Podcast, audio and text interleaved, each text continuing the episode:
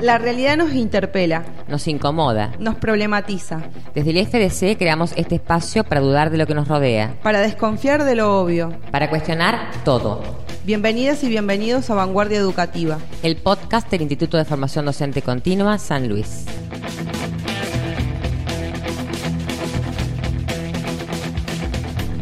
Bienvenidos al tercer capítulo de Vanguardia Educativa. En esta oportunidad vamos a hablar sobre Malvinas y la importancia de conocer sobre los eventos que ocurrieron en la guerra a partir de los testimonios eh, que nos pueden narrar lo que realmente sucedió a partir de las vivencias que tuvieron algunos de los protagonistas en este momento. Bueno, le damos la bienvenida a Luis Javier Ceballos Gatica, que es un excombatiente. Y nada, agradecerte que estés acá acompañándonos. Eh, ¿Cómo estás? Bueno, buenas tardes. Es un gusto y muy loable lo que están haciendo ustedes porque esto es eh, malvinizar, ¿no? Eh, yo creo que eh, es un tema, una cuenta pendiente que tenemos los argentinos, ¿no? O sea, sobre lo que ha sido el, el conflicto bélico con la- del Atlántico Sur eh, con eh, el Imperio Británico, ¿no? Yo creo que está muy bien, la, la felicito y, y Muchísimas esto gracias. Debería practicarse más en los niveles educativos porque es una cosa eh, que ha reflejado mucho eh, y ha dejado muchos mensajes que la gente todavía no los ha tomado. Eh, principalmente la juventud no los ha tomado, ¿entendés? Entonces es una forma de empezar a, o sea, yo digo empezar, pero han pasado, van a pasar 40 años de Malvinas y creo que ha sido un problema, o sea, de los estados, ¿no? Claro. Pero la felicito, la verdad que la Bueno, felicito. muchísimas gracias. Gracias. Queríamos conocer un poco de la historia previa de usted eh, antes de ir a Malvinas. Más o menos, eh, eh, ¿cuántos años tenía cuando todo esto sucedió? ¿Qué estaba haciendo en ese momento? ¿Trabajaba? ¿Iba a la escuela? ¿La tenía novia? No, bueno, bueno, esas cosas sí.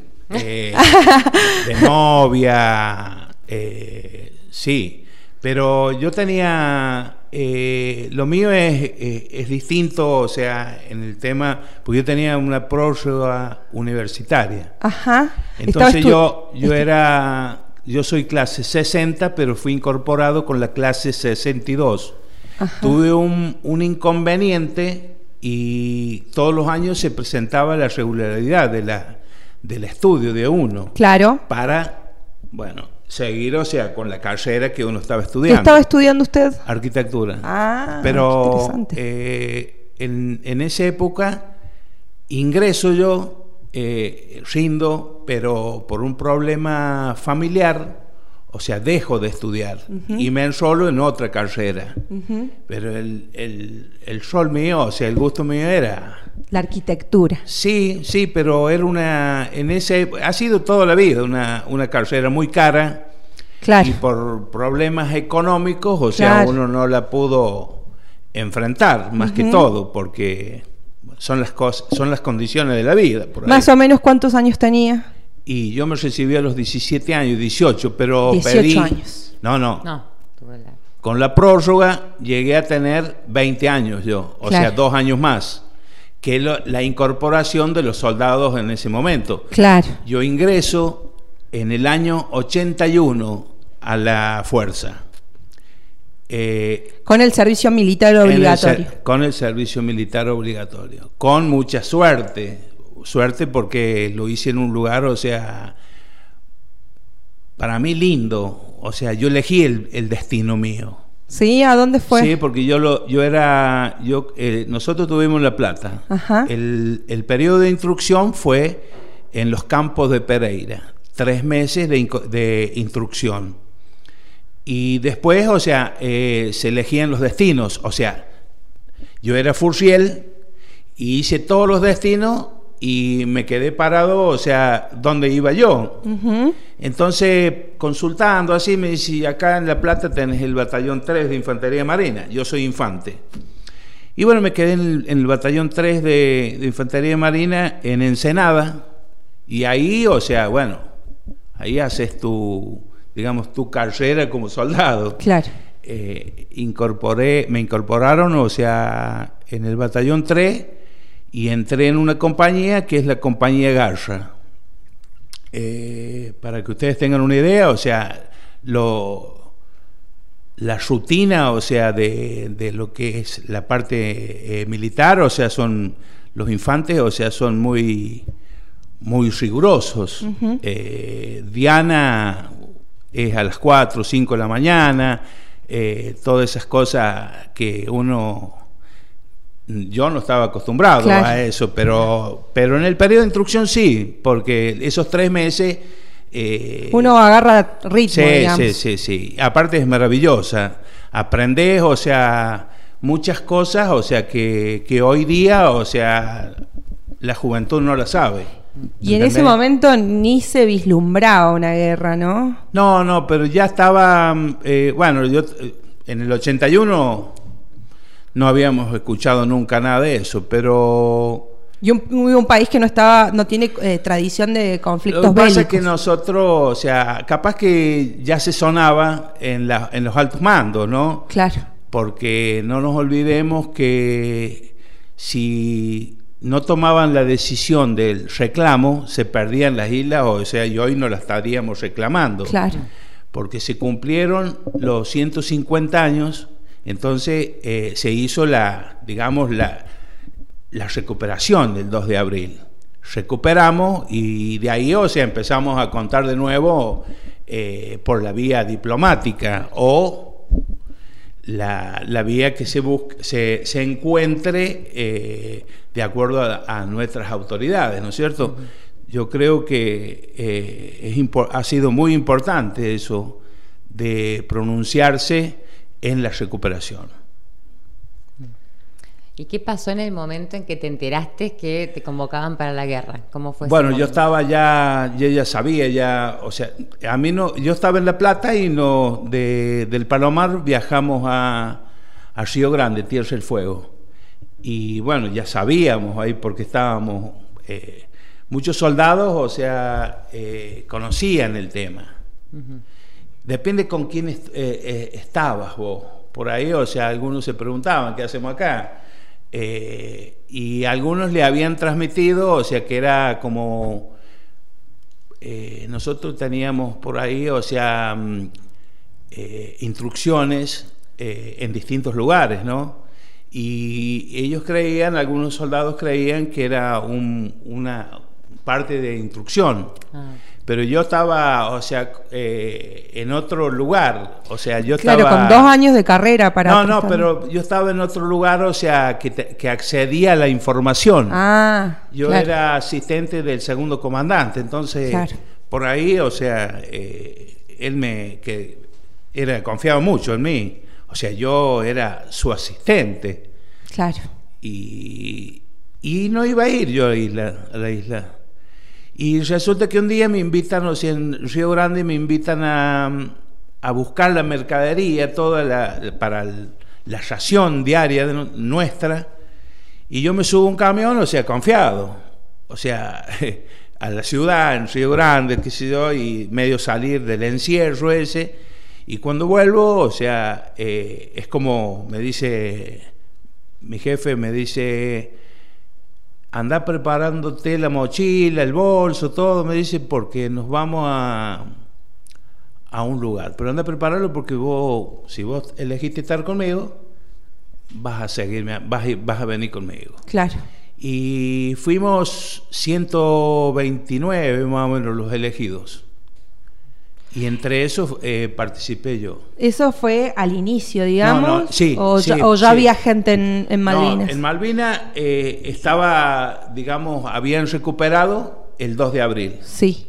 Ya había una parte de, eh, de digamos, de fuerza argentina. Yo llegué el 8 de abril. Ahí nomás. Sí. Y estuve, del 8 de abril, estuve en Puerto Argentino un tiempo y después fui a otro lugar, otro destino que se llama Campbell y después como destino final estuve en la isla Borbón. La isla Borbón, conocida por Puerto Calderón, Bahía de los Elefantes, que queda eh, en el estrecho de San Carlos, ¿no es cierto? Es el ingreso del estrecho de San Carlos que divide las dos islas. Ajá. ¿Me entiende? Bueno, y así fue, o sea, tuve hasta el 14 de junio en ese lugar, en el cese de fuego. Después, o sea, eh, por un, una conversación, creo que habrá sido para definir bien la, la situación, cómo se quedaba, eh, quedaron más o menos entre 500, 600 retenidos, eh, prisioneros de guerra. Claro, por los ingleses. sí, y yo estuve de prisionero de guerra hasta el 15 de julio. Del 14 de, julio, de junio al 15 de julio que nos dejaron en, en Puerto Madre.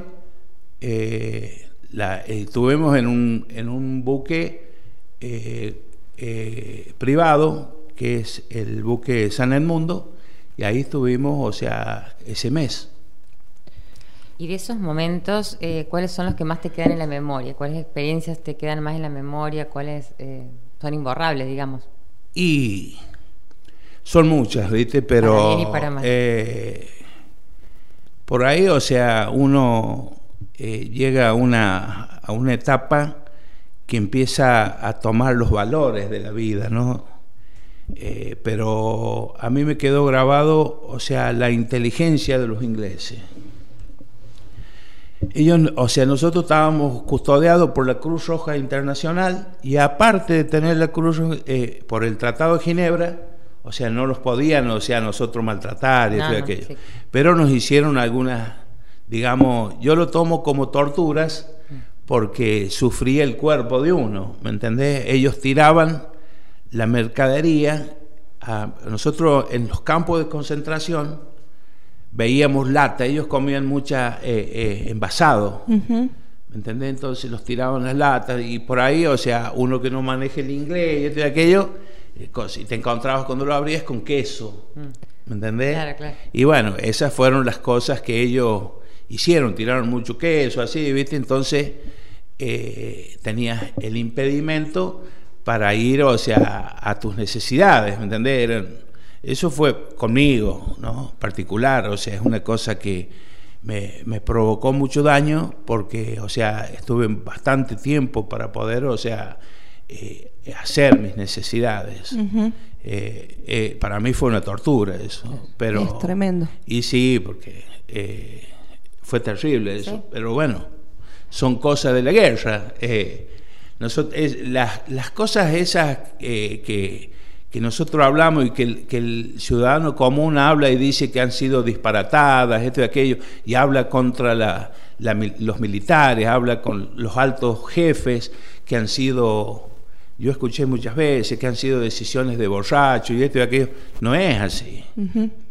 Había una conciencia en lo que se decía. Por supuesto, o sea, nosotros si no enarbolamos nuestra bandera, es que eh, no queremos nuestra fuerza militar, ¿entendés? Ellos están, o sea, para, eh, para custodiar, o sea, nuestra soberanía. La soberanía, claro. Y, yo, o sea, he predicado siempre, o sea, en decir que, que ha sido una, una decisión bien tomada no de borracho, nada por el estilo, ¿me entiende?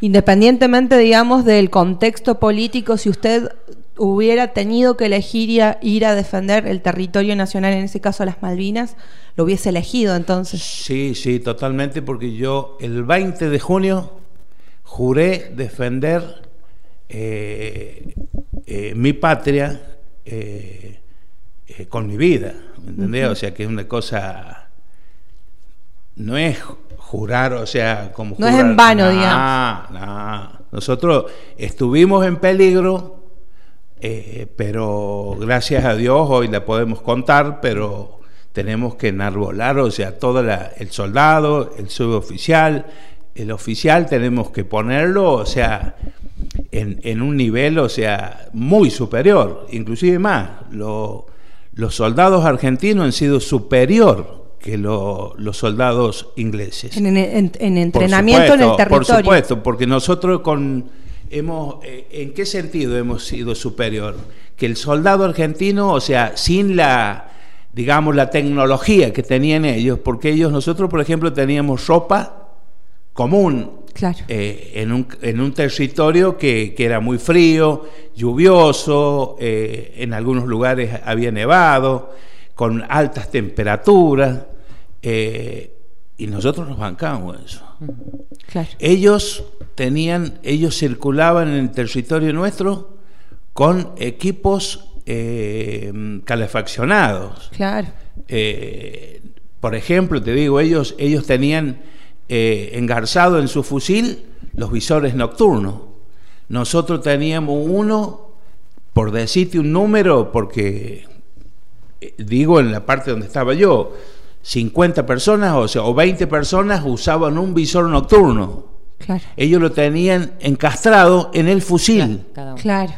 Eh, Y eso se notaba, vos, vos estabas en infantería, ¿no? En Sí. el territorio. Eso se notaba mucho en cuanto a, a- a las herramientas, a las armas que utilizaban. Y lo que pasa es que nosotros tenemos mucha artillería muy pesada. Claro. Ellos, ellos eh, si tenían que hacer un movimiento, lo hacían en el helicóptero. Claro. Ellos hacían lo- lo- los cambios, o sea, de guardia o algo por el estilo, en helicóptero. Nosotros lo hacíamos a, como, eh, como podíamos. Es un Claro. eh, eh, Malvinas es un, es un lugar, o sea, muy sinuoso, muy rocoso, muy difícil por el, el peso que tienen nuestras, nuestros armamentos. Te estoy hablando de, de cañones, de morteros, todas esas Claro. cosas que son, son de... Y, y- y era... eh, nos impedía, o sea, trasladar eso. Y es un suelo pantanoso también, ¿o no? No, Ah, es eh, es, un, la, eh, es rocoso. Claro. Es rocoso y, y la,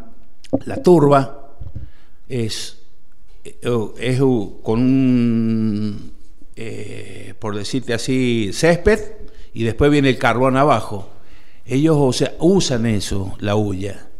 La usan porque ellos tienen, o sea, eh, las chimeneas, todo van, cor- van cortando y eso es lo que usan para calefaccionar ellos.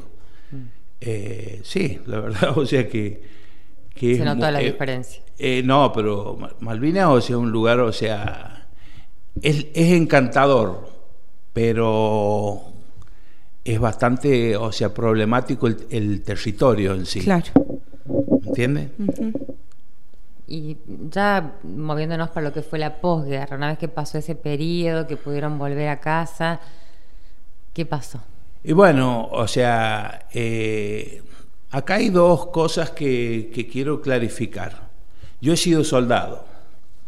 El soldado, o sea, eh, el Estado Nacional se olvidó del, del- soldado eh, y hizo abandono de personas. El soldado, o sea, ¿qué pasó con el soldado? El soldado volvió a su casa, pero volvió con, con muchos problemas.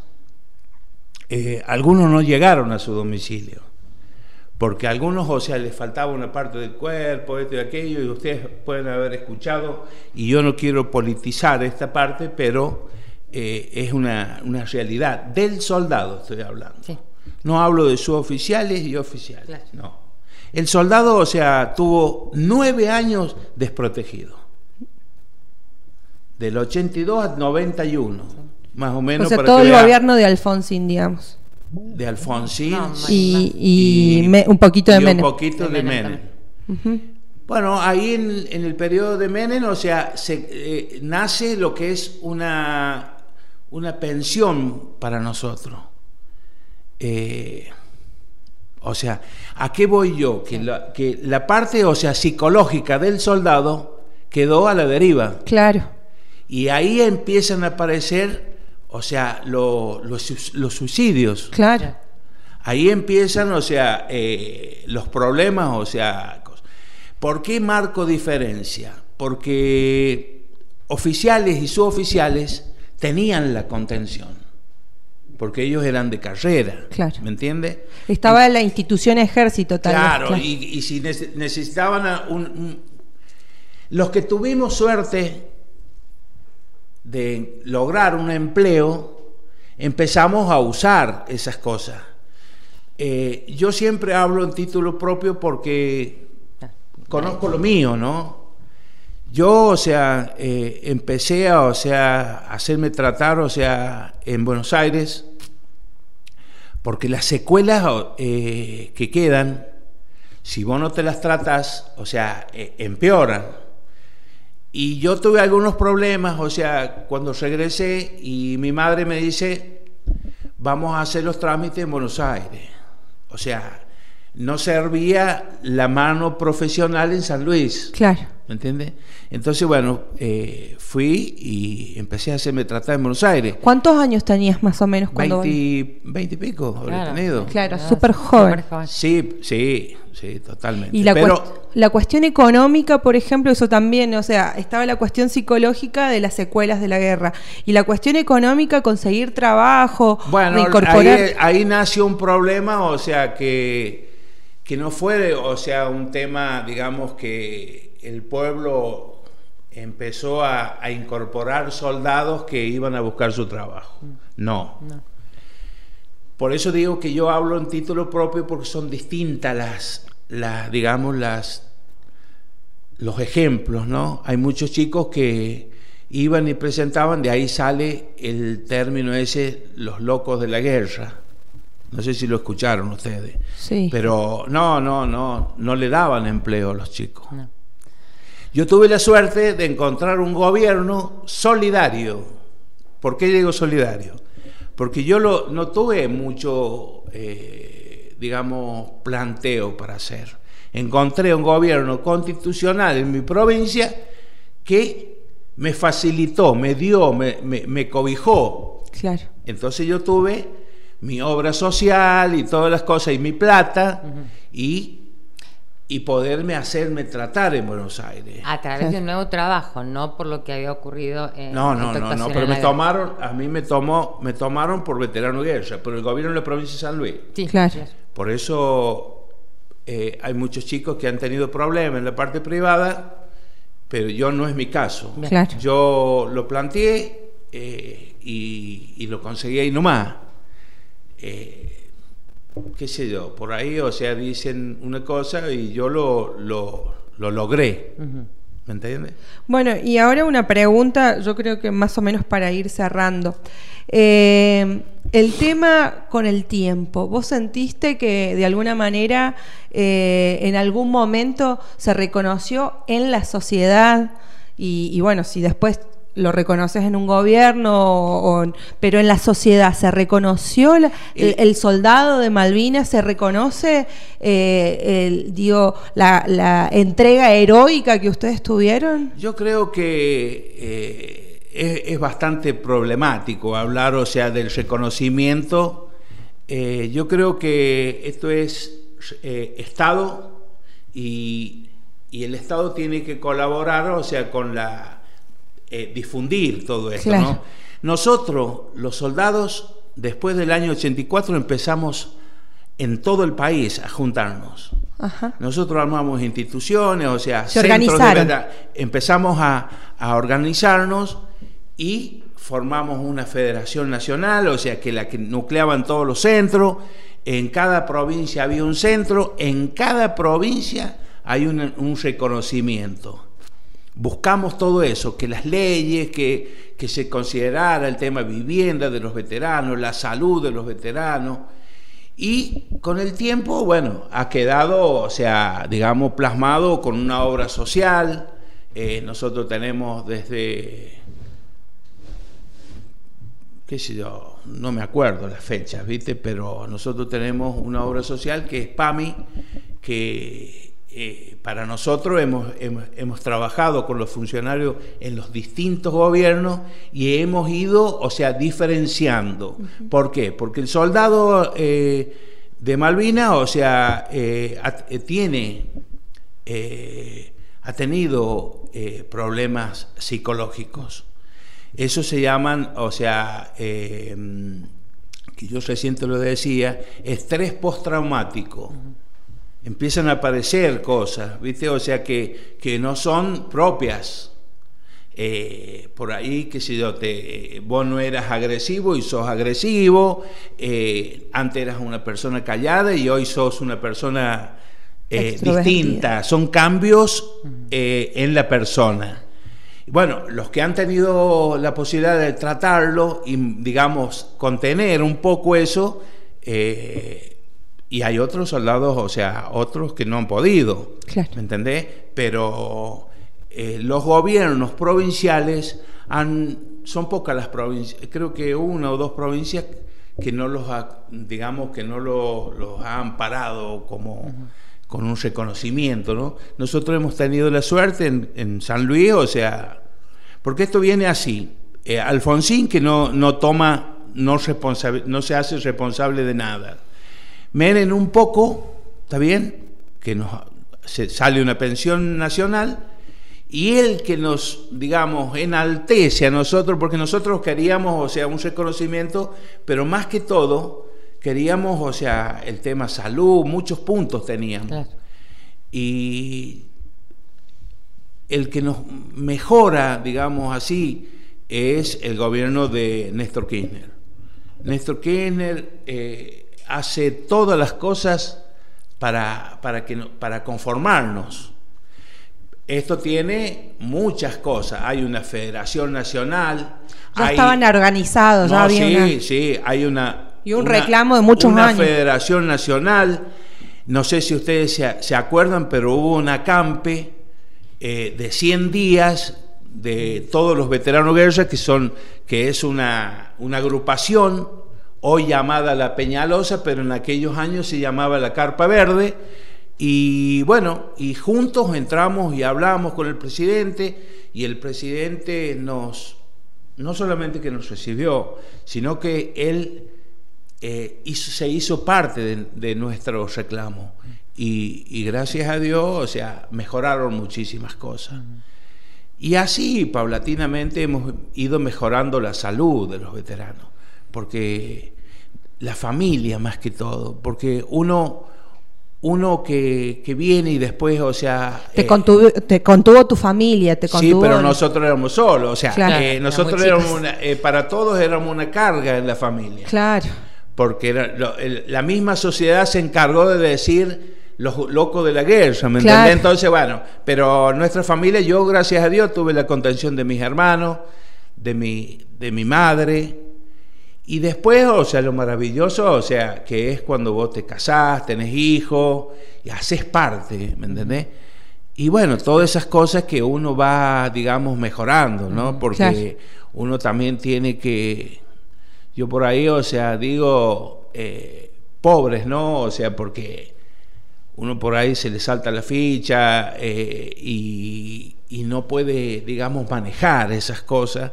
Pero esto es, se debe a, seguir con un tratamiento. Por eso nosotros buscamos, o sea, la contención eh, psicológica eh, de, profesionales, por eso nosotros le exigimos a veces al PAMI que, que, nos dé ese, ese, tratamiento.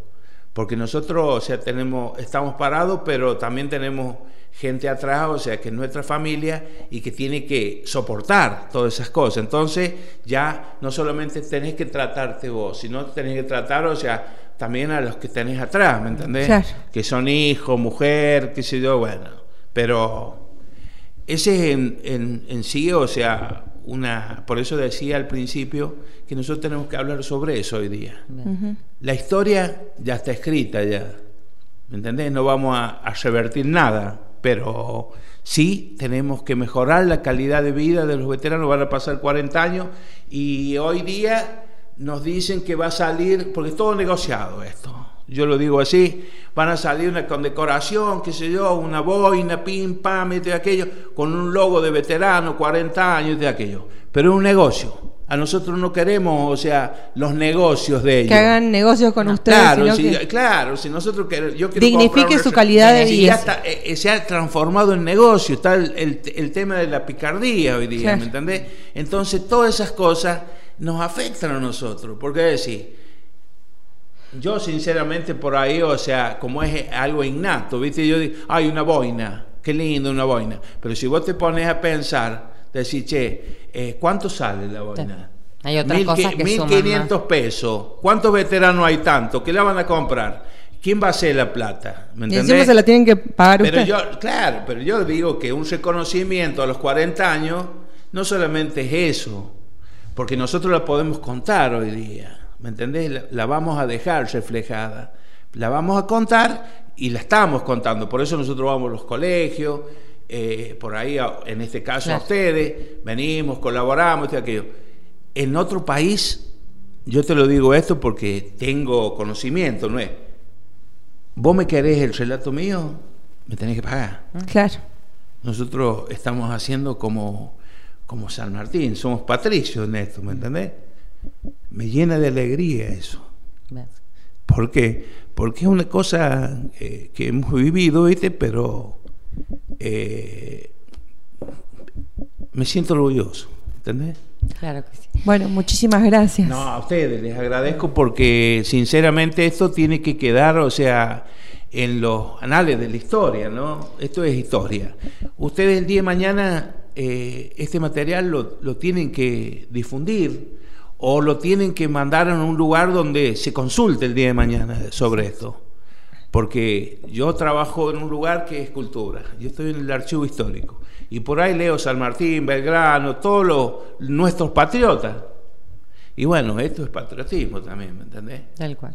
Por eso hay que malvinizar y les agradezco muchísimo, infinitamente, porque esto es malvinizar, esto es dejar reflejado lo que fue el conflicto bélico del Atlántico Sur. Soldados, suboficiales, que no nos rendimos, porque nosotros no nos rendimos, nosotros hicimos un cese de fuego, pero... El reclamo por las Malvinas sí. Pero nosotros lo hicimos. No nos sentimos perdedores para nada, porque nosotros tenemos nuestros políticos que hoy día, por vía diplomática, siguen el curso. Y esperamos que algún día, o sea, podamos Las decir, Malvinas bueno, las vuelven. Malvinas son argentinas. ¿entendés? Para mí sí, pero hay mucha gente que dice que no son argentinas. Bueno, allá su... Yo lo tengo, el pedazo de Malvinas lo tengo... En el corazón. y, y sí, lo llevo petrificado ya, ¿me entendés? Entonces, bueno, es eso. Muchísimas gracias. No, por Muchas favor, a gracias. ustedes, gracias y a su entera disposición. Muchísimas gracias, así espero. Gracias. Gracias a ustedes. Hasta acá entonces llegamos eh, con este nuevo capítulo eh, lleno de valores, lleno de sueños, lleno de esperanzas para poder construir un, un país que recuerde todos los hechos históricos que nos acontecieron, pero que pueda proyectarse hacia un futuro mejor. Muchas gracias. Estás escuchando Cóndola. Elegí qué llevar a tus sentidos.